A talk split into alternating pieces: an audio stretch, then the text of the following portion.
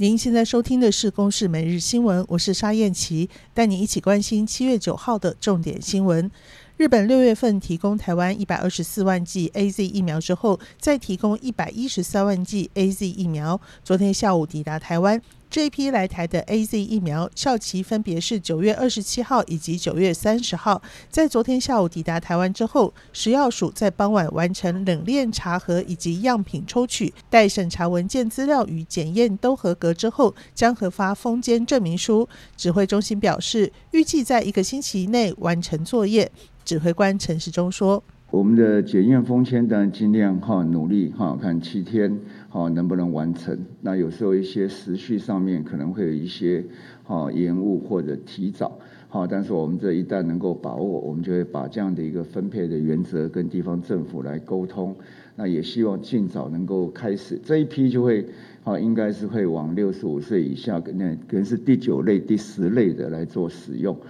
指挥中心昨天晚间也宣布，疫苗预约系统即日起开放全国第九类、第十类优先对象登记接种意愿。收到简讯之后，七月十三号起可以预约，预计十六号开始依年龄往下开放接种。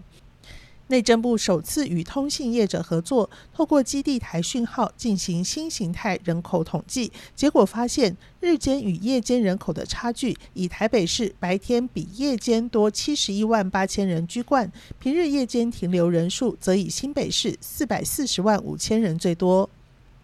日本东京第四度颁布紧急事态宣言，从七月十二号将一直持续到八月二十二号。也代表东京奥运将在严格的防疫措施之下进行。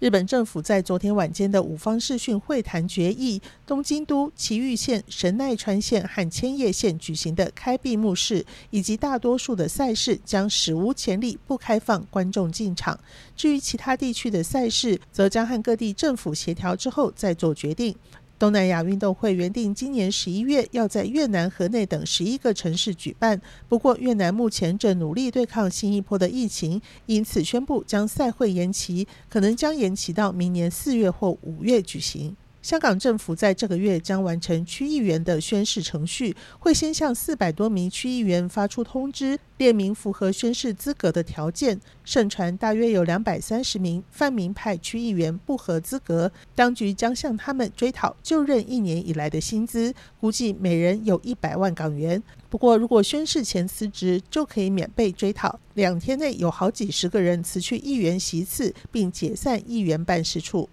以上由公式新闻制作，谢谢您的收听。